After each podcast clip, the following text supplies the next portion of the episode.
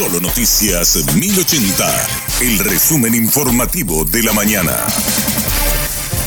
Hola, soy Susana Arevalo y este es el resumen informativo de la mañana. El presidente de Cruzada Nacional Paraguayo Cuba se emitió un mensaje para sus seguidores desde la agrupación especializada donde guarda prisión preventiva. Afirmó que los adherentes de su partido solo estuvieron frente al TSJE hasta el pasado martes. Instó a los indígenas a despejar la avenida Eusebio Ayala y a trabajar para que instituciones como el INDI cumplan con su función. Quiero agradecer infinitamente a los jóvenes, a las familias que estuvieron allí, específicamente hasta el día martes. A posteriori, la gente que fue llegando, que no es de Cruzada Nacional, eh, nobleza obliga a decirlo, pero que tienen demasiado muchas necesidades insatisfechas por las instituciones, también hoy se están manifestando. Por ello, a mis queridos compatriotas indígenas, a sus familias, les ruego eh, de poner esta actitud Grupos de indígenas que estaban apostados frente a la justicia electoral empezaron a abandonar la zona. Según el jefe de la comisaría séptima, comisario Cristian Lugo, la cantidad de manifestantes se ha reducido a menos de la mitad.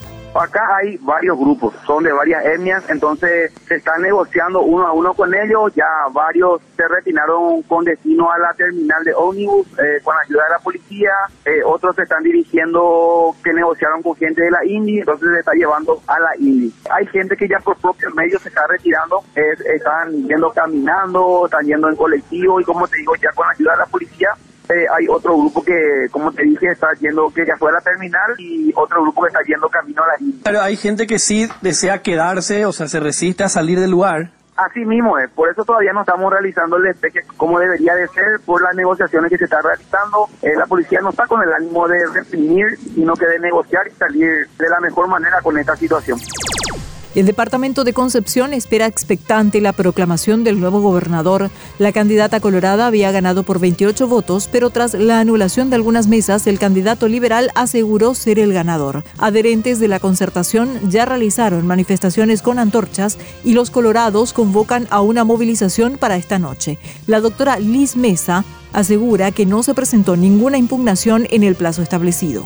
Ese día 30, en el momento del escrutinio, no hubo ningún acto de incidencia, ningún tipo de impugnación. En el, el día primero, donde se hizo el juzgamiento parcial, acá en el departamento, tampoco ningún solo apoderado presentó nada. El día 2, ellos vienen presentando sus respectivas impugnaciones o pedidos porque todos fueron pedidos, ¿verdad? Una vez que el equipo de eh, Payos había manifestado un grupo de Payos acá en el departamento, se acopla también desde la concertación. Desde ahí ellos empiezan su, su teatro, porque realmente fue un teatro. Acá no acompaña gente realmente de relevancia, sino están haciendo patoterismo acá en la ciudad. Un motociclista murió tras ser atropellado por un conductor de Bolt en Ñembú. El percance habría sido de propósito luego de un incidente que supuestamente protagonizaron por un roce.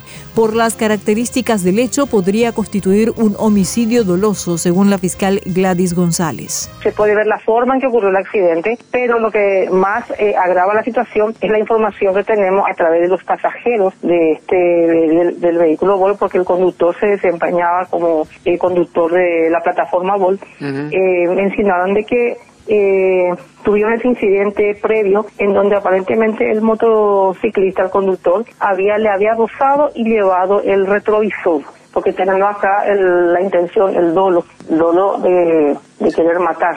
Claro. Si te vas a ir a atropellar a una persona que está en una motocicleta, en un vehículo que es mucho más grande, vas a determinar y puedes tener la, la visión de que eh, atropellándolo puedes ocasionarle la muerte o mínimamente lesiones graves. Pero acá no, así según se puede ver de que aparentemente no fue un accidente, que fue un homicidio.